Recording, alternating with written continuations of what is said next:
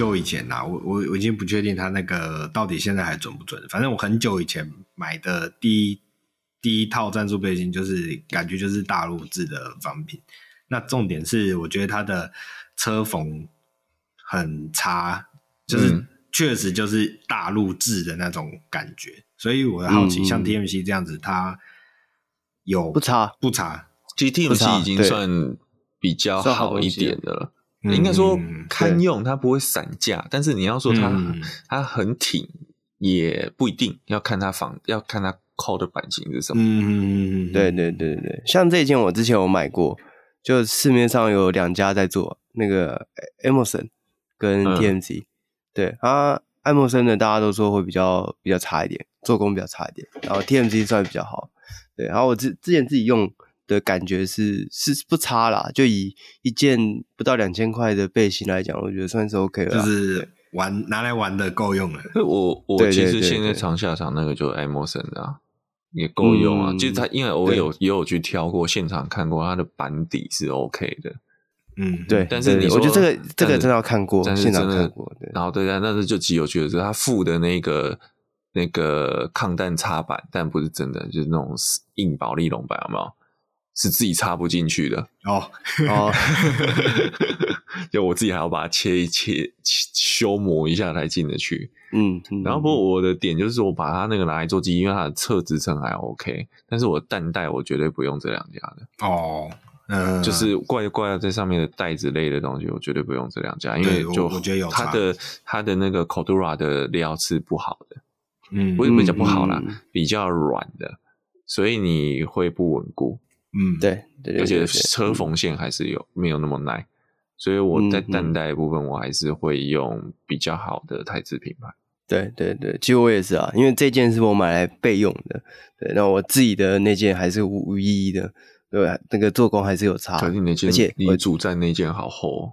哎，对，偏厚偏热，这这也是为什么我买了第二件。但是就就你看它这么厚哦，它的透析效果其实我觉得也比很多仿品要好很多了。这时候应该说，因为布料精简嘛。啊，对对对，布料 真的真的，Amazon 的那个跟 TMC 的背心重量算轻的了。对对对对对，就就轻便型啊，对啊？对，然后你想看到那个 LBT 或是 LBX 那一件要嗯五六倍的价钱，那算了，嗯、我还是买我我我没有要插真的防弹板，我买个仿的玩玩就好。六零九四也是仿的，可当年是香港 Phantom，那现在这件也不见了，可是那个仿的就很好。嗯哦，对啊，对，但是其实以前有很多港制很棒，冬天限定，因为夏天好热。对对对对对啊！其实我我差一点想要买那种胸挂型的，这个这个叫做就放你透气透的太严重了。对，战术胸挂这种，对。但是因为我考量到那时候买这件背心，最主要是想说，诶有新朋友来的时候我可以借这样。但胸挂调整真的好麻烦，对，我看他后面那个带子通都要调。你说的是如果有大胸的朋友。大胸 不一定是要大胸的朋友，任何朋友这样。大大胸肌的朋友，大胸肌的朋友，对对对对对，身材比较健壮的朋友。哦，不上次不是有一个在越南当保镖的吗？越南当保镖，我记得有上次有一位大包进带来的吧？哎，对，好，好像是对啊，也不是很讲真的保镖，应该比较像是，也不是说维士，反正就是相对保全，嘿嘿嘿，比较硬派的保全。讲保全，我的。我的我我的印象中是大肚子，不是我讲的比较硬派的保全 哦，对对对，那那那个啊，要这样讲，就是这个士林区那个方面那边的，没有没有没有没有那边的士林那边的大楼的保全也没有，那边只是穿会给你穿整套，但不代表他有大胸肌啊。对对对对对，他他的外装有了，但是内装还要再再加强，也都是啊。哎、欸，然后我还看过竹北南崁挂枪套的，我想说你挂枪套干嘛？挂枪套有有有有枪吗？里面插水枪，有插了一支 B 二 P 二六 BB 枪，我还觉得超蠢的啊！认真，我不确定它是 BB 枪还是震爆枪，但我觉得很蠢，因为一看就知道，就是、因为一看不知道不是真枪了。我们我们知道了，我们在看的、哦，但那不 OK 吧？不 OK，对，非常不 OK，不行吧？对，对啊，对，对啊，而且这真的要怎样的时候，他那时候有用吗？用啊、还是那是来打人的？我觉得他应该是转过来用。把握柄敲下去，对，用靠。对啊，对啊。你 用枪炮倒比用开枪还要还要对对扎实一点。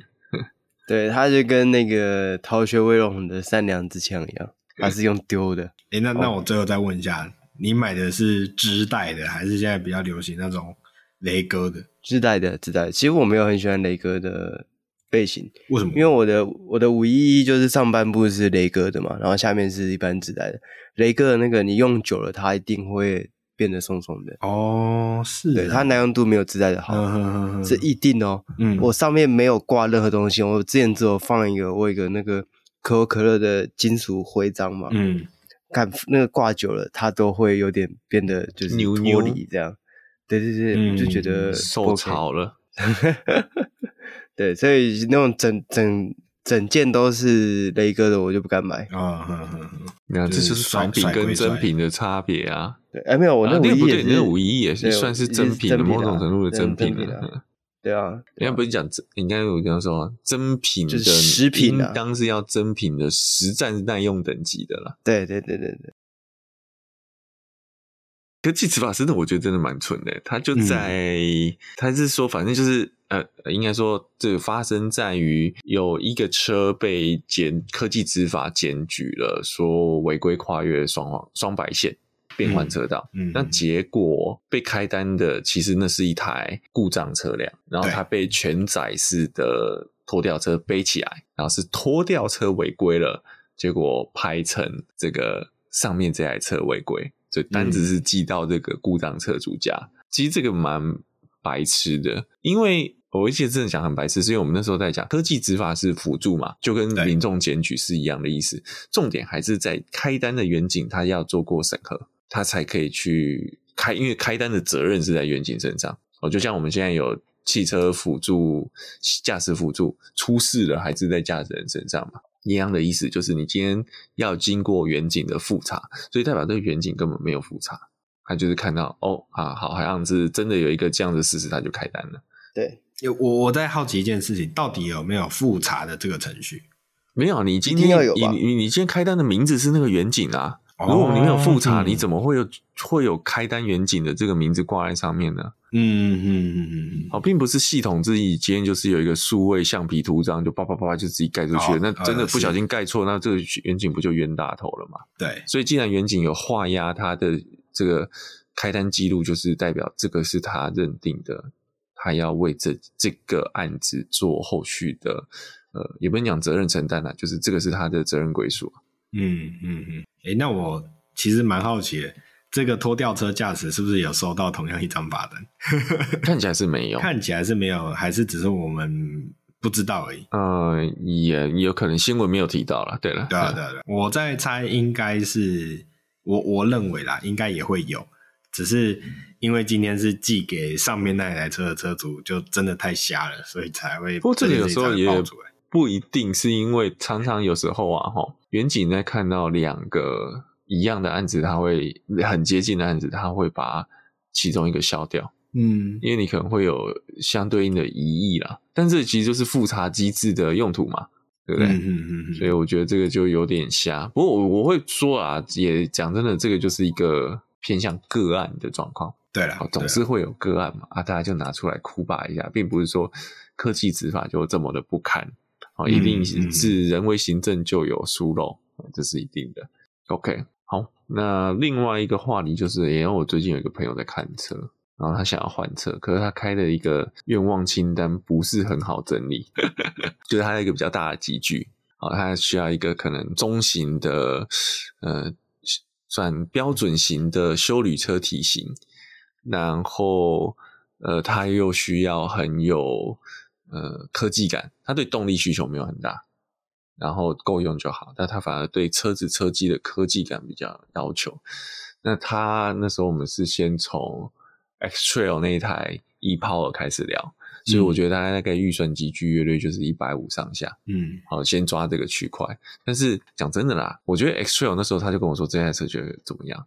我说 X Trail 是一台很中规中矩的车，它没有极亮眼的地方，它也没有极不好的地方，但是就是稍微 boring 了一点。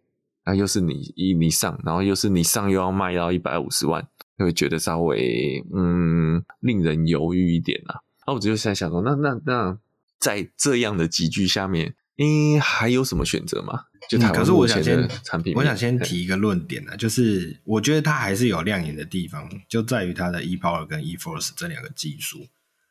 对，但是这个就是动力啦。但对我来说，对我这个朋友的选择上，动力并非极，并非重点。比较，它应该比较偏向科技配备，而不是性能配备。就是。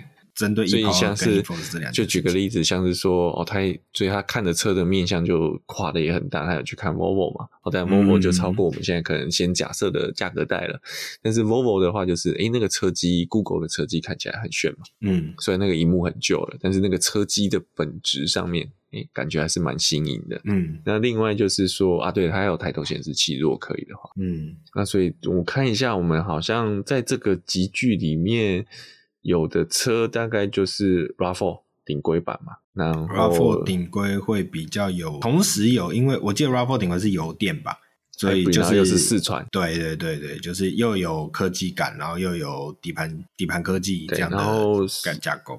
日系车还有 CX 五的四川版，嗯、但是 CX 五被他打枪，因为他觉得 CX 五马自达的车机看起来太弱了。哎呦，嗯，只是比较弱啊，的确啊，我们就像我们之前聊说，你大家在讲马自达都在讲的是它的呃，可能稍微内装质感好一点，然后啊再加车底坚固，但是从来没有人去讨论马自达的车机科技怎么样。嗯，啊，我们会去讨论福斯，会去讨论 BMW，会去讨论 Benz 了。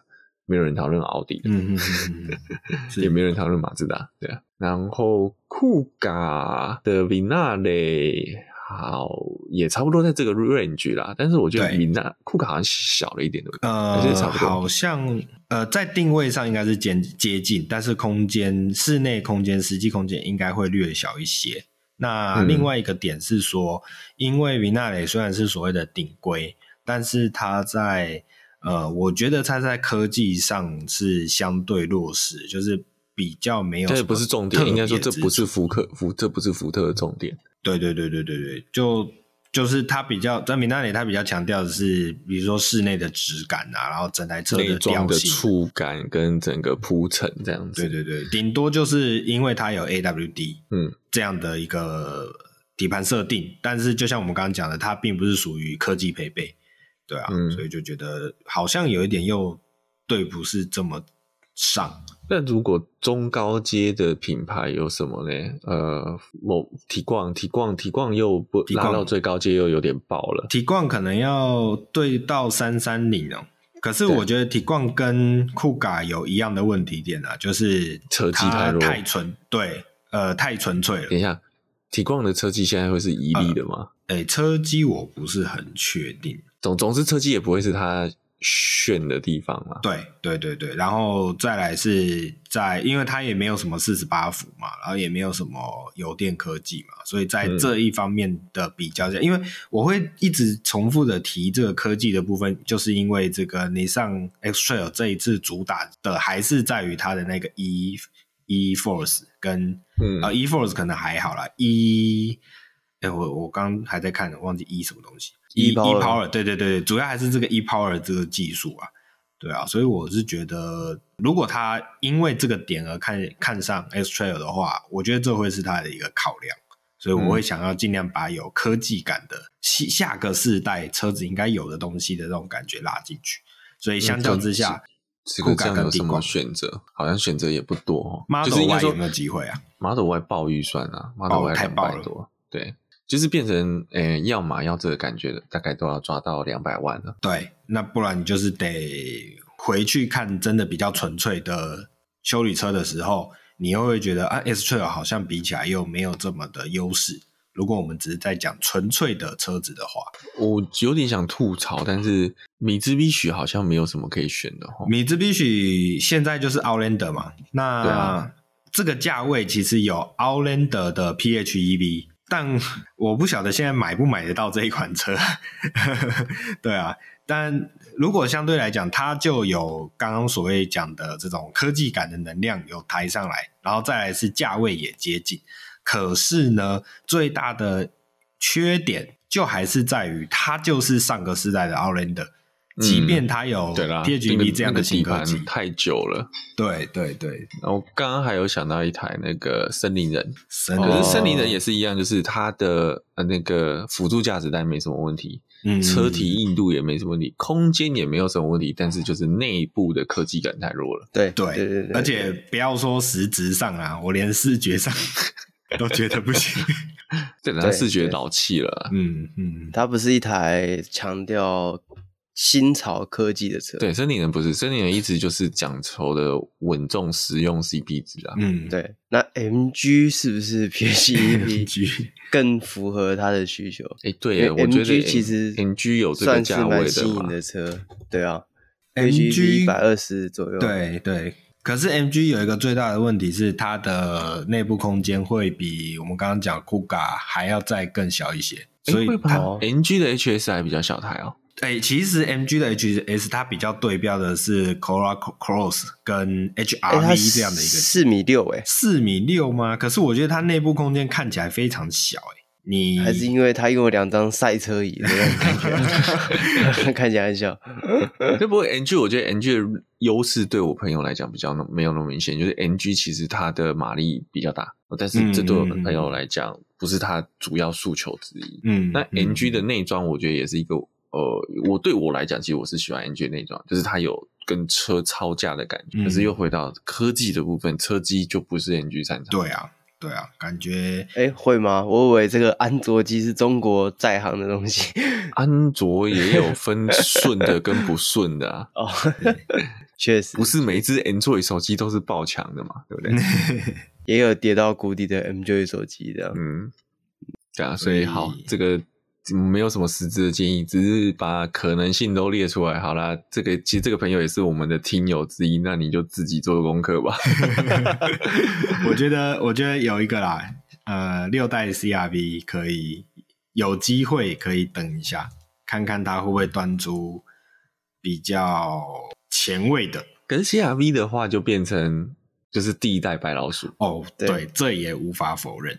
对，对啊，就是也是，这也是我给他一个建议，就是你要思考的是说，你现在是要开几年？呃，假设其实讲真的，如果他这车的定位是要开超过五年以上，那我会觉得啦，哈，是不是最新的世代？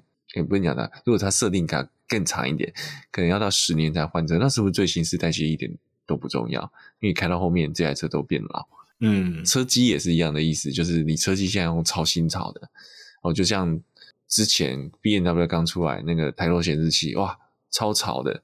可是你现在用现在的才六年而已，二零一六年、二零一七年的时候的抬头显示器，你从现在回头看，你会觉得哇，它的资讯怎么这么的缺乏？嗯嗯嗯，对。所以一样车机就是你当下选了一个很新潮的，可是车机没有办法更新啊，除非像特斯拉那样子。哦，包括连特斯拉最新的呃预告说，它可能到哈维四点零，接下来要升哈维四点，不像之前可以换的，可能现在哈维三的没有办法换成哈维四了，那它就会停滞在那个位置上面。那倒不如你把 Apple CarPlay 跟 Android Auto 基本的弄上去了，这样你靠换手机可能还可以跟到更新的功能。对对，而且我觉得在于这种传统的汽车上面呢、啊，你说这些车机能有多？多什么多屌的功能？我觉得大概就这样了啊。你现在能喇叭选好一点，对，就是你平常能用到的功能，不就听音乐、听广播？对啊。然后那个开车你不能干嘛？对啊，Google 的图资如果能在上面，那是最好。甚至我觉得图资也还好，因为你就是靠手机。嗯、好来啊，一旦有一个差异啦，就是说你是不是能够投射到仪表板或抬头显示器上？这可能有一点帮助。对对对对。哎，我们刚刚没有讲到五零零八，对不对？其实五零零八的价钱也接近，对，但五零零八的问题在哦，五零零八是帅有型，对啊，我们有聊到，嗯、但是五零八的问题在后勤。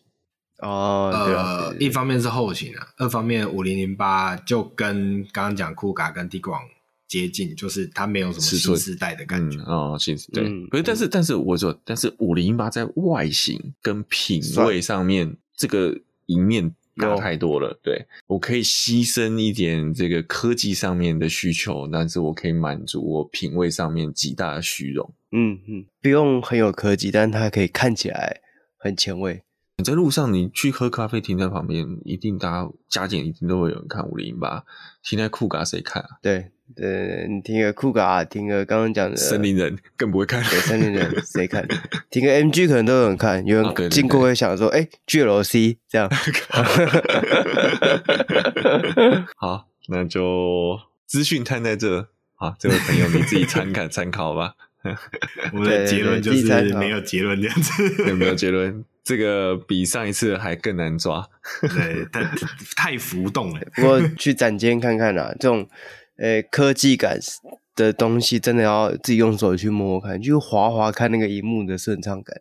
这个不是看影片感受得出来的，因为影片你就是用看的，你没有办法实际感受你手指触摸荧幕它那个对，而且我在说那个科技感的东西，讲的其实车机的那个。应变速度，为什么大家会一直琢磨于像 B N W 跟 Benz，就是因为它的反应实在太流畅了，跟特斯拉。对对对，我甚至特斯拉也可以拉那个视窗的位置。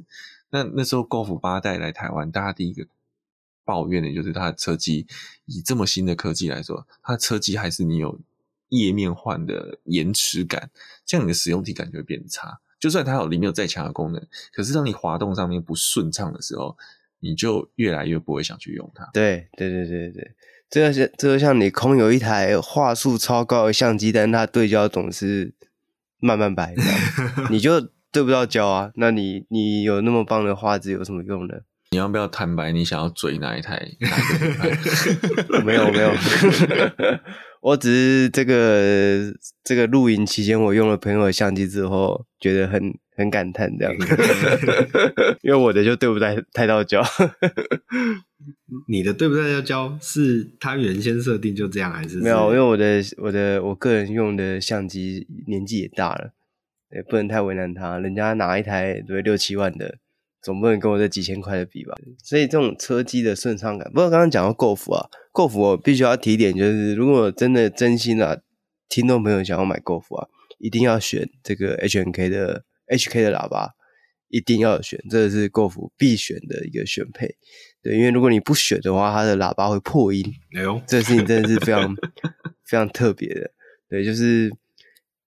之前其实第一批出来的时候就有这个传闻说有破音的状况，然后后来原厂有做软体的更新，这样听说是帮大家解决，但是我试到二零二三年试的车还是有一样的问题，所以大家就自己斟酌了。对，建议直上好奇你听什么声音破，听什么音乐破音啊？就是每一首音乐，每一首音乐都破音，那我没猜，但是。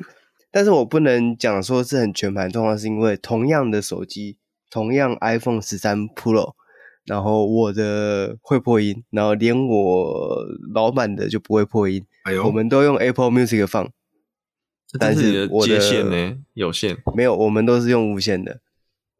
那那这没有，那那这个有有几个啊？这有点岔题，但是这个其实不一定是喇叭的问题，这跟那个那个 DAC 就是。数位类比转换那一颗晶片有关系？没有没有，我没有我没有质疑说它是喇叭问题还是什么问题，但是因为据说选配 HK 的音响，它是车机系统也有对会不一样，有时候它的扩大机是不一样的。对对对对对对，其实重点是它那个系统，因为所有选 HK 音响的车主都没有遇到这样的问题，也没有遇到车机当机问题，但是没选的通通都遇到了，对，所以。奉劝各位想要买 Golf GTI 或是 Golf R 的车主，嗯、就是该选的什么。什么时候 Golf 变成奥迪的系列了？啊，是吗？没有，就盘呢、啊。哦。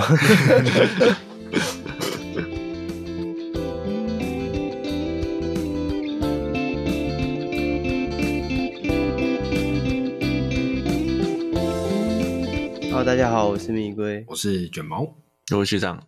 好，那其实刚刚在闲聊的时候有聊到这个六代 CRV 的这一台车嘛，那呃台湾这边其实有很多人已经在期待啦，六代 CRV 的引进啊，包括我之前有一位朋友哦，不过我我那一位朋友后来有买，你说你就是不是你朋友？哦哦，我不是那一位朋友，我我没有钱买新车 对啊，不过我那位朋友后来买了一台他，他哦就是他在某某个地方看到的这个马自达六。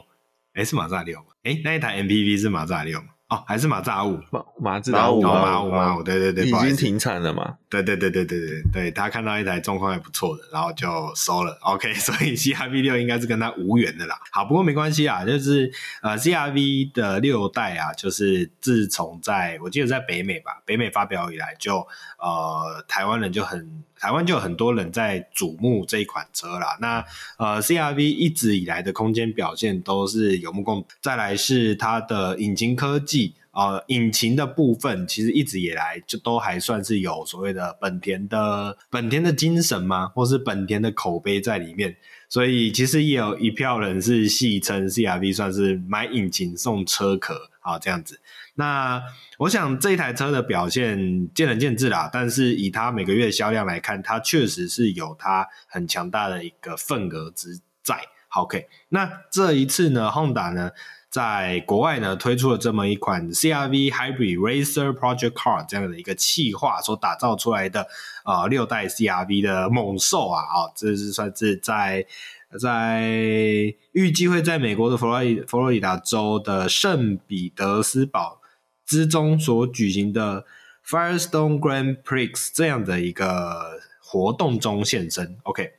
好，那这一款 Honda CRV Hybrid Racer 啊 Project Car 有什么样的特别之处呢？那首先不外乎它就是用这一款六代的 CRV，也就是目前在北美市场上已经可以应该说也推出一段时间的这样的一个六代 CRV 为基底所打造出来的所谓的性能猛兽啊。为什么叫性能猛兽呢？因为它居然有八百匹的马力。好，虽然可能你跟我们之前聊过一些什么破千匹的。这个我觉得不管是 super car、super car 或是某些电动车来比较起来，可能八百 b 还好。但是再怎么讲，毕竟它是一款以我们讲说家用型休旅车为基底所打造出来的这一款车。那它使用了这个二点二升的 V 六双涡轮引擎，那另外还加入了这个 Impel MGU 的啊混合动力技术，而且还还可以使用所谓的再生燃料。OK，那这么样的一些新世代的科技加入在里面，为这一台车去造出它的这个凶猛的动力。OK，那这一次的这一款车呢，是由北美的 Honda 汽车设计部门啊、Honda Performance Development 以及 Auto Development Center 这两个单位的工程师所联手打造出来的。OK，这么样一款产品。那刚刚有提到，它搭载了这一款二点二升 V 六双涡轮引擎。它的代号叫做 HI 二三 TT，OK，然后还使用博格华纳的 EFR 七六三这样的一个增压器，双涡轮增压引擎啊，刚刚提到，然后呢，还使用了 McLaren 技术公司所开发的 TAC 四百 I 引擎控制元件，应该就是它的引擎的 ECU 吧，OK，然后这样的这些呃非常多的科技哦、配备在里面，去提升打造出这个。刚刚所提到八百匹的马力的动力系统啊，动力的表现好。那外观上呢？外观上这个学长可能就要率先来吐槽一下了。我记得学长好像提过，无法理解为什么会有人想要把修旅车改成趴到地上。对对对对，那诶、欸，这么样一款八百匹的猛兽，有扭转你的看法吗？嗯，因为毕竟这是一个，我觉得它是一个 concept，对，它是一个 concept 啦。所以你就很难想象说，呃、欸，就是到时候一直对它就是一个艺术品好了，艺艺术品，OK，对，并不是一个量产的东西，对，啊，是是是。是，所以你可以接受 Project Car 做成这样，但你还是比较没办法接受，就是因为它不考虑实用性啊，哦，是是是，对不对？它不用考虑真的，因为你都讲了，它里面其实应该什么都把光光了嘛，啊，对，所以它。它不用考虑它的，就是你实际上的使用状况或者什么东西。嗯嗯，是是是，就像我们那天有，有上次我跟龟龟去看了某一个呃，前一阵子一些所谓原本是要叫 JDM 的车距吧，就来了一堆气压车，然后全部都爬得超低，嗯、然后爆龟这样的。嗯嗯，我跟龟龟那时候就在说。你有的人就喜欢这样子啊，这个见仁见智。但是第一个问题是你这台车就绝对不能开快啊！哦，对啊，就是不要讲说开快啊，就是说你连在路上开稳都是一个问题，都是一种挑战。你直线 cam 把它压那么大，然后又气压压那么低，你在直线开的时候，它一定是跑来跑去的，很容易飘。嗯嗯，是是是，OK，好。那刚刚提到这个外形的部分啊，啊、呃，就像我们刚刚讲的，它把整台 CRV 改的趴在地上，就看起来就很像一台呃巨无霸型的掀背车，好、哦，这就没有什么啊、呃、问题。不过它的设计应该是面临讲，它就是它是一个 race race car 的概念嘛，对对对对对对，所以我觉得嗯情有可原，就看它是要做哪个机具啊。的，因为他是要做赛事的，对，我们刚刚讲说他如果要做描述嘛，对不对？对，有可能就是他是要做，不是讲他赛事，可能也不是我们讲的，就是拉力赛哦，也可能不是那种跑赛道，他可能就像你讲的，他是拼直线加速的那种，嗯，或者环状赛道的，对。那这个可能你说他是他是要做的很扁呢，还是就不一定了？就包括我觉得要看属性，就像呃。福特呃，福特它记有记得我们有聊过啊，WRC，它其实后来也不用 Focus，不用 Fiesta 了，它最新的是用 Puma。对对对对，没错。对，那所以刚刚讲到它整个低趴的姿态，这是它的第一个特征。那再来是它在这些呃空力套件上面做了很多引流的这种开孔，不管是这个前下水呃前下巴，就是我们讲说水箱罩下方的这个下扰流，然后或者是它的车顶上面也放了一个很大的这个进气孔啊。那还有再来是它的车侧啊，车侧大概是在呃前门的车门板开始向后到这个后轮拱的地方，也做了一个很大的开孔去做引流哦。我在想，也是一部分算是呃刚刚讲的空气力学嘛。另一方面，它是也可以是给刹车去做所谓的这个空气引流，还有去降温，类似这些功能在里面。然后呢，另外再配上一个非常大的这个巨型大尾翼，OK，这算是呃 诶一些改装车常见的 这种风格，OK，好，算是呃非常明显。那另外一个，我觉得我觉得比较特别的是，它把车顶架也保留在上面，这算是我 意想不到的。就你可以仔细看，可以发现它的车顶架就是那个车顶上面啊，两根直向的车顶架是有保留的。那我不确定这样的保留它有没有有没有任何呃功效在里面，还是单纯只是就是因为这是一个车体上面原本的结构，所以就把它留在上面了，就没有把它拆下来哦，不太确定。我觉得这可能性比较高诶。嗯，就是车体原先的延续嘛，没有特别去把它移除嘛。对，不然移除可能会漏水哦。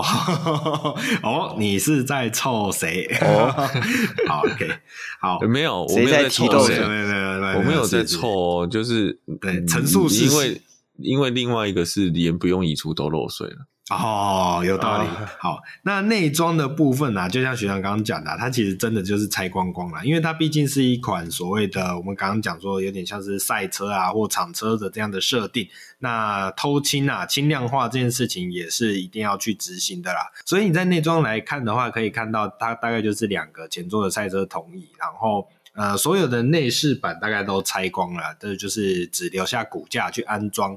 我们讲说这个叫方向机柱啊，然后做一些呃基本的界面的显示啊，这样子的功能而已。所以其他的那种有内饰板的内装几乎都是拆的拆的光光，只留下骨架的部分。好，那另外呢，这一款车也使用这个。哦，上仙式的前门哦，大概是想还是要有一点帅帅的感觉在里面吗？我不太确定，就是它保留这种上仙哦，还是它进出可以比较方便？OK，哦，看起来应该是上仙是杂刀吗？它也不算真正的铡刀，它就是。往前有一个带一个角度，然后会往上这样子去开打开。我觉得是赛车的设计的问题。对对对，第一个是意思是这是 concept car，这比较就是一个概念车，show 也不讲 show car，就是 project car，project car。所以其实怎么玩，它不用考虑量产的问题。对啦，对啦，对啦。然后刚刚讲到前门嘛，另外一个讲到很特别的是它的后车壳哦。什么是后车壳呢？我现在在看它，大概是从 B 柱的位置开始啊。然后往后，整个后车身的上半部，整个是切成一个呃外框，然后这样的一个外框呢，用内部用很多骨架去做连接、做支撑、强度的支撑。那这样的一个后车壳是可以直接掀起来的，好，直接掀起来以后呢，下方就是我们刚刚讲到的这一颗 Hybrid 的引擎，好，就等于是你做一些呃。呃，引擎的整备的时候，直直接把后车壳掀起来，就可以去最直接的去有这个工作空间，好，让你去做检修。哦，所以这样子的一个呃，这还蛮超乎我想象。这看起来就是把整个后车身切开来的意思啊。OK，不过这在这在赛车是很常见的。呃，是是是是，尤其甚至它甚至里面，就像你讲的，它切开了，所以其实它后面并没有结构件，它就是其实里面是那个叫做什么管状支架，对，管动支架的车身那个壳，我们看起来很像我们现在车体的这个承载式的车壳，其实是、嗯、是一个模具模，就是外壳而已。是是是，对对对，有点像是那种。哎、欸，那种日本的组装式的模型车的那一个哦，对对对，就是你的结构在里面，然后外面只是为了做出那个线条而存而存在的一块板件。那这一款车啊，我们刚刚讲的主要偏向外观啊，还有动力啊。那还有一个是它的悬吊系统啊，它的悬吊系统呃，搭载的来自于 Acura NXX GT3 Evo Twenty Two 的这一款的前悬吊，然后。配上了三八零的 Brembo 卡钳系统啊，后悬吊则是另外一个是所使用所谓的 Dallara Dallara IR18 这样的一个改造。那一样配备的是 Brembo 的卡钳配置，但是尺寸则是略小的三五五的这样的一个设定。那轮胎的话，使用前二八五啊，后三零五这样的一个设定。好，前后前二八五前窄后宽。哦，它应该是用后驱的设定吧？嗯，我在猜测。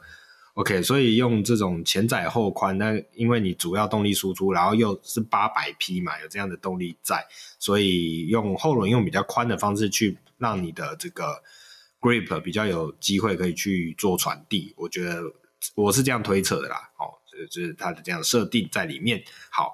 那呃，HPD 就是刚刚讲的 Honda Performance Development 的这一个总裁、哦，他表示说，这款车是披着羊皮的野兽、哦，然后也体现出来自于也源自于 Honda 的驾驶乐趣的精神啊，还有再来是呃，也把这种所谓电气化的这个目标啊、融入在这一款车里面。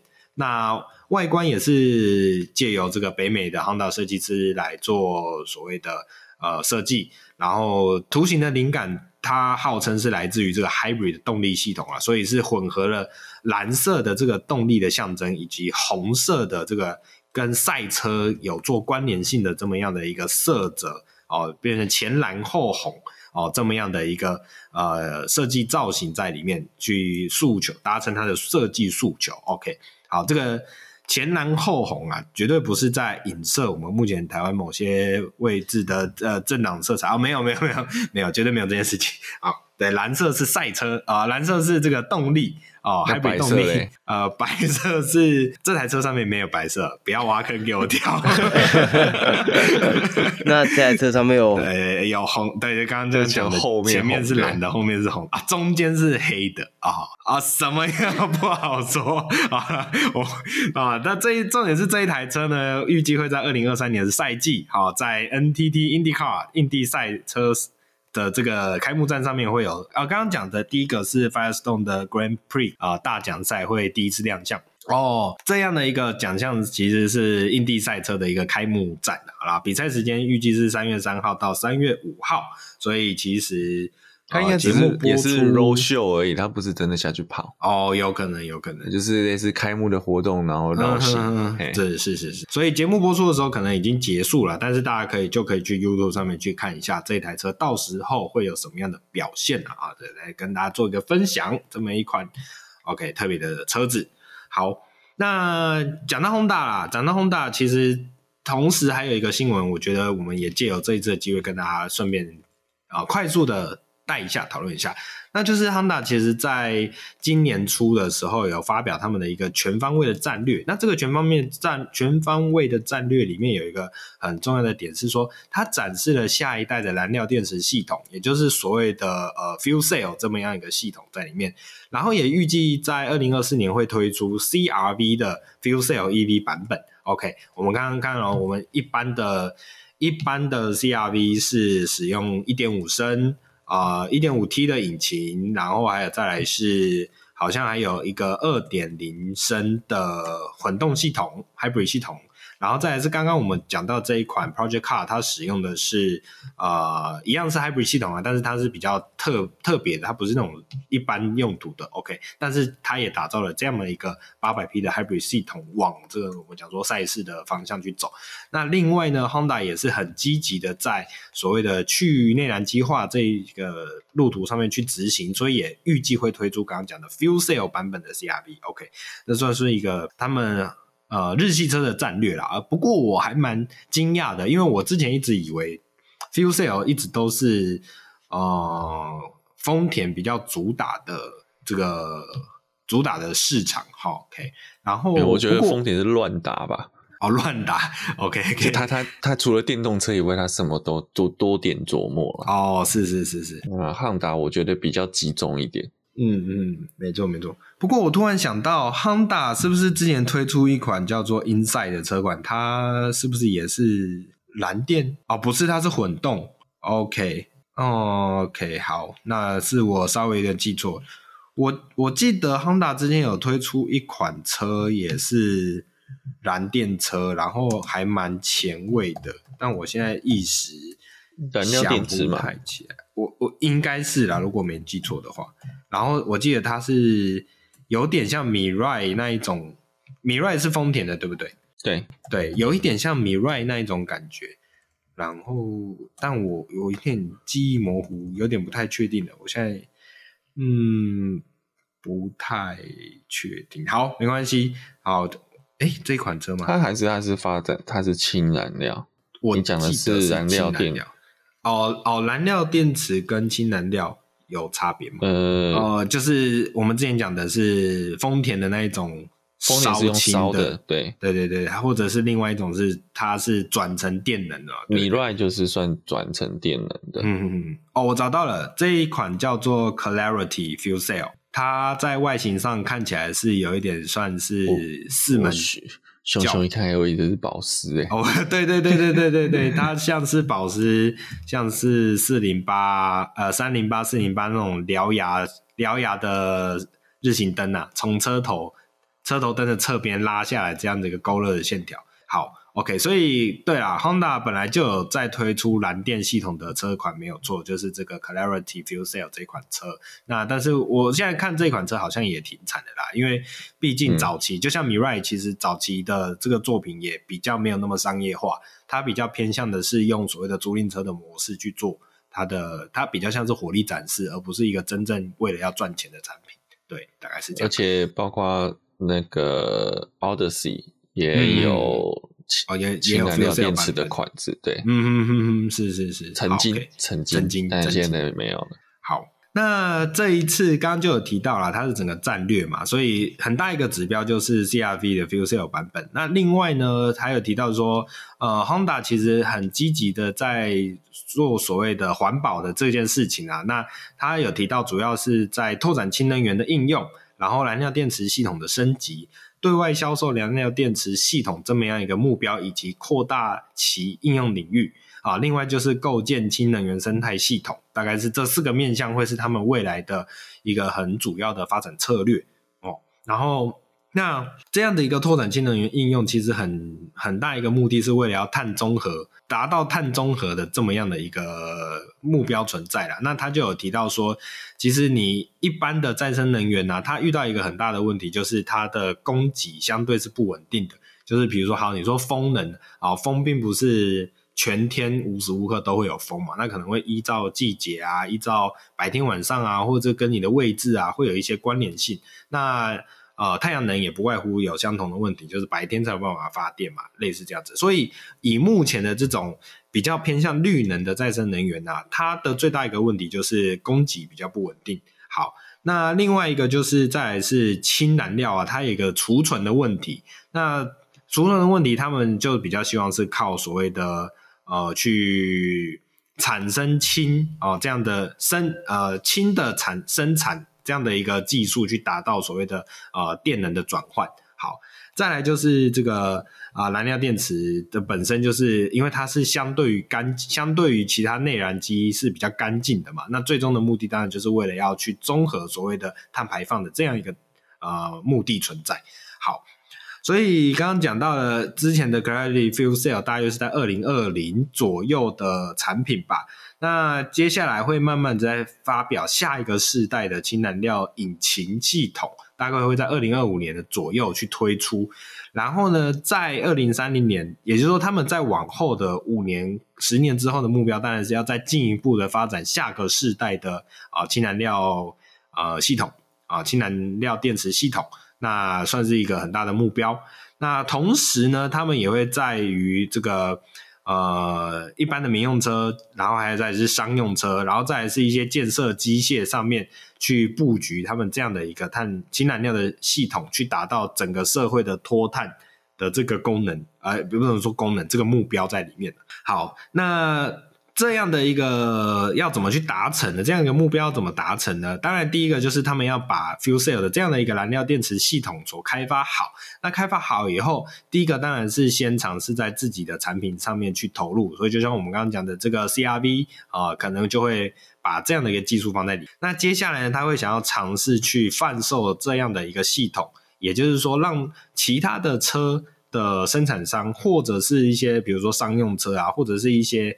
呃，别的牌啊，可以去使用这么样一个已经成熟的燃料电池系统，然后来达到整个系统的我们讲说效益的扩大，呃，应用层面的扩大，这就是他们的一个很主要的目标。好，那下个世代的氢燃料电池，他们有什么目标呢？哦，这个时候同时要讲到一下，呃，新一代的燃料电池系统，他们预计是会跟通用汽车，也就是 GM 合作开发。哦，我现在看起来，上一代的 Clarity Fuel Cell 的这样一个燃料电池系统，其实就好像已经是跟 GM 合作的。嗯，那目前的主要的市场，也就是在北美和日本。OK，那也是可以想见，如果后来技术越发成熟之后，应该会有机会向全球市场去做推进。好，那他们对于下个世代的燃料电池的系这个目标啊，大概是这个这个叫做第一个应该哦成本。成本的目标大概是要降低三分之一，然后呢，呃，整个的耐用性要提高到两倍以上啊，这是目标。然后接下来是这个暖机，暖机的机制，这个暖机的机制，我现在看起来，呃，我看一下要怎么解读啊？嗯，负三十度 C 的状况下，低温启动的时间要大幅降低哦。所以这个主要是在耐低温的这件事情上面，他们也要有所提升的。那我在想，应该是因为毕竟北美和日本都有一些比较呃低温的环境嘛，就是会有冬天的时候会温度相对低，然后甚至会有雪。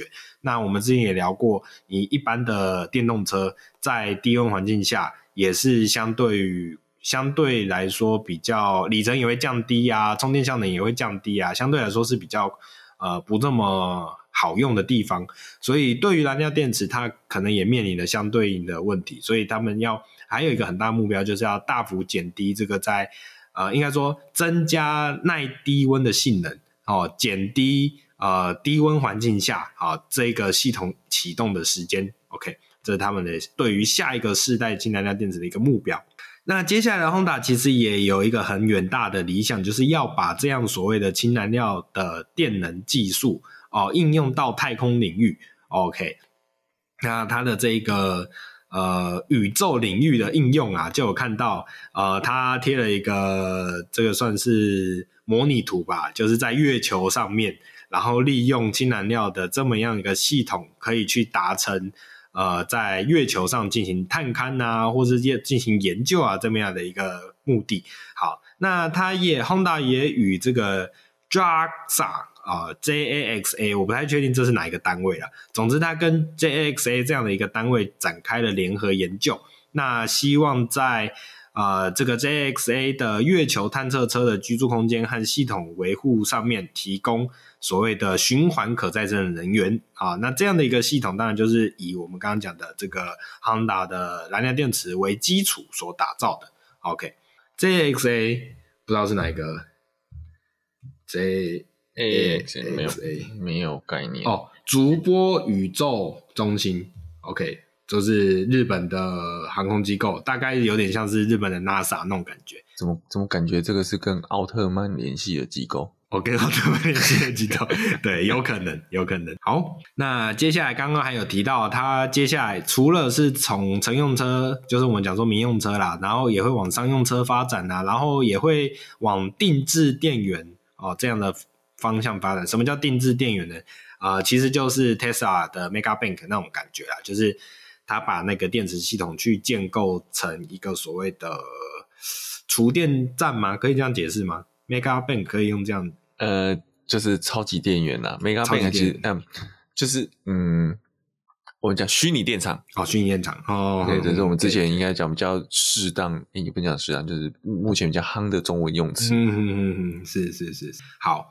哦，然后再来，接下来就是刚刚有提到 Clarity Clarity Fuel Cell 这个这一台车，其实在二零一六年所发布的啊，这边做一个更正。那还有就是最一开始就有提到，二零二四年预计要推出所谓的 CRV 的版本啊，这也是他们接下来的目标。好，那而且 CRV 的这些版本呢，它预计会有两种方式去做燃料的填充哦，我觉得这很很蛮特别的哦。就是它同时可以加氢，那也可以充电，所以它是一个燃料电池车，但它一样保留电动车这么样的一个机能在里面。所以呃，你停在你自己家里的时候，你可以使用充电接头插头去对你的车子填充能源。然后，因为我们家里面通常不会有氢加氢站嘛，但是你一定会有插座。所以你可以为你的呃这个 fuel cell 版本的 CRV 充电。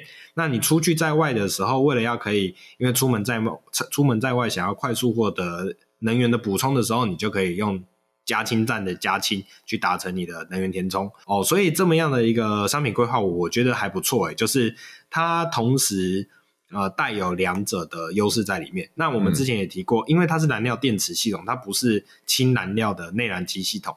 所以它的主体架构其实是跟电动车比较接近的，就它一样会有那个所谓的大电池 pack，所、嗯、所以这样的，或者或者说它大电池不用那么的大。哦，对对对对对对对，它的电池可以减半，因为你你解决了里程焦里程焦虑的这个问题，因为你还是可以快速的加氢，好，所以所以它算是一个，我觉得是个蛮聪明的做法，对。还不错，它我会说这也是就像我们是油电车的问题，嗯、就你看似有两者的优点，但是你也同时把两者的可能的缺点都拉进来了。是是是是，啊，比如说就是我们讲电车最怕的就是，哎，电池坏了成本更换成本好高。嗯，好，我们开油车就不用这负担这个东西，但是油电你还是要负担那个电池维修成本。对，那另外一个就是说，那那你说，那我电动车引擎坏掉的部分。我就不用去担心嘛。诶，有电车，你引擎坏掉了，你有电还是开不了。对，哦，但小坏可能小故障，你还可以说不启动引擎。像我最近有一个朋友，就是他油电车，然后他的水管爆掉了，哦，那他还可以用电撑一下。嗯，哦，他就就开纯电系统，他就不去动引擎的部分。那他引擎没有发动，就没有过热的问题嘛。对，好，这是一个折中方案。但是他，你看，他还是要去负担引擎的这个。维修的部分啊，我们一直在讲说电动车的这个省保养费的东西，嗯、这个优点他就享受不到。嗯，那他为了要达成我们刚刚讲的这个电跟氢燃料并存的这么样一个系统，那他在车内啊，车内的空间的布局啊，其实呃，目前电动车最常的布局就是把整个大电池组放在车子的底盘嘛，那底盘的下方嘛，那相对来讲也是因为也有人说一一来是电池包。电池比较重，所以它要把整个重心往下降。OK，那这样的设定下，目前看起来它所试出的，这种我们讲说测试图，或者讲说它的规划图，它是把电池包一样是放在车体的下方，大概是在驾驶的屁股以及啊、呃、后座的脚这样下面，所以它的体积看起来，就像学长讲的，它的体积其实是有比较明显的缩小，它不是像现在很多车子常见的就是。整个电池包从前到后贯穿整个车底，那为什么要这样做？其实很大一个原因是因为它还需要放所谓的储氢桶。好，那这样的储氢桶，它目前规划是在后座的屁股正下方，也就是座椅下面，那也就是我们传统燃油车的油箱的位置。好，另外一个是这个后车厢的底部。OK，所以用这两个地方去打造储氢桶的位置，然后在呃前面车体的中下的这一段。放置它的电池，然后前面传统的引擎盖的内部那个引擎空间就放所谓的燃料电池系统，以及车子要用到的马达哦，大概是这样子规划。好，那刚刚讲的这个是 GRV 嘛，是比较乘用车、民用车的部分。那商用车的话，其实目前 Honda 已经有跟在日日本跟 Isuzu，在中国跟东风汽车都有在合作，所谓这种中大型商用车、重型商用车的这个氢燃料的呃研究。OK，那中国市场哦，预计在二零二三年会展开公路实证的试验哦，这个是在日本的。啊、不好意思，这个是日本会跟 Isuzu 做合作。那中国市场的话，其实在二零二三年的一月起就已经跟东风汽车集团共同合作，在湖北省开启了一个新一代的燃料电池系统呃的技术验证。OK，那东风汽车，我相信呃有听过我们节目的话，应该不太陌生啦。就是我们常常讲东风本田，东风本田，就是因为这个本田汽车在中国市场的合作的本土企业就是东风汽车。好。哦，所以这是一个他们的一个合作对象。好，那固定电源的部分，就是我们刚刚讲到，他想要去做所谓的类似 Power Bank 这样的一个服务啦，讲服务嘛，或者他的一个布局。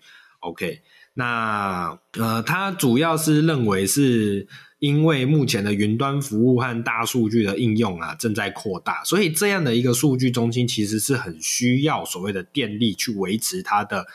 我们讲说它的这类型的服务，或者它的伺服机的这个运算嘛，可以这样讲吗？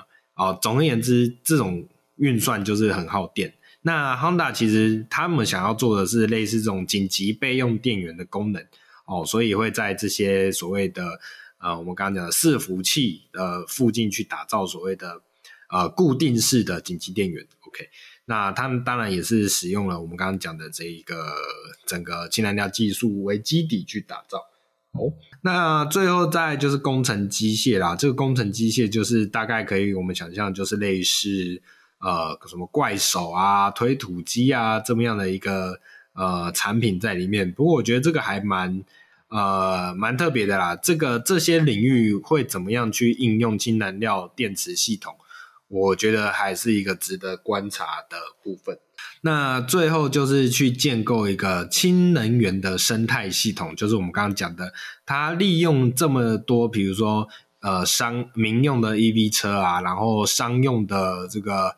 呃，氢燃料的卡车啊，呃，重车啊，然后再来是一些建设机械啊，然后再包含固定电源的这些什么电充电站啊，不一定充电站啊，就是电力提供的大系统，去营造出整个生态系。那这样的一个生态系就可以去建构出它的氢燃料的事业哦，未来是一个确保它是一个可以持续成长的呃这么样的愿景所存在的。OK，所以同时呢，为了达成这样的愿景，它也是有跟很多很多别的大型企业有合作。比如说，我现在就有看到壳牌，OK，壳牌也是一个很大的能源公司嘛。那壳牌以前算是啊、呃，他们以前是专门挖石油，对不对？对啊，对啊，对我印象中是这样。它是，但是就像变英国 BP，嗯，呃，是是是。但是相相对于的，就是他后面想要去做转型的时候，呃，因为我们讲说石化能源慢慢要走向呃终结，哦、不是真的终结，是我们希望它可以走向终结，因为它带来的环境影响比较多一些，所以所以相对来这个这样的一个能源公司或者讲说石油公司也转型转往去投资这么样的一个比较偏向环保的技术在里面，OK，有大概有这样的一个状态，好。这就是目前我看到的这一次本田所发布的一个整个的比较大的策略的这个资讯啊，跟大家做一个分享。就是我们可以发现，呃，在氢燃料的这一块，其实汉大也是有很长一步很很长一段的琢磨啊。就虽然它跟丰田走的方向算是完全不太一样的两个方向，但是你可以感受得到，就是。呃，大家都用自己的方向在为我们讲说环保再尽一份心力吧，我再这样讲。那诚如今天的主题所聊到的部分呢，就是 Honda 其实在很多技术领域上，哎。好像还是还蛮积极的在发展的。就虽然我们讲说，Honda 最近所推出来的车子类的产品，跟以往比较起来，就是少了一点那种味道哦，就是那种本田味哦。但是其实它在新科技的突破。还是很还是不断的是在前进的。就是虽然它因为很多现实的原因所导致它的新科技的突破，可能不像以往是这么热血，或者不像以往是这么刁钻在这种技术的精研，但是它还是在于像现在一些。呃，像是未来领域的投注啊，还是有发展很多的心力，投注很多的心力在里面。所以我想，这个本田啊，可能呃，短时间内它还是我们所认识的那个本田吧，我这样觉得。好，那接下来啊、会有什么样的改变？这么样的一个氢燃料电池系统，或是这一款我们刚刚讲聊到的 Hybrid 800P 的这一款车，能够为对未来的车子产业、车辆产业，甚至未来的整个环境，会有什么样的？变化啊，跟影响呢，我们就可以再继续的啊观察一下啊，继续的往后看下去。那以上就是我们本周的节目啦。喜欢我们节目的话，记得帮我们按赞、订阅、分享。那不管是脸书啊、Instagram、YouTube，或者是这个哦 Podcast 不好意思 Podcast 各个各个平台都可以帮我们做留言、按赞、评分。那我们下礼拜再见，拜拜，拜拜。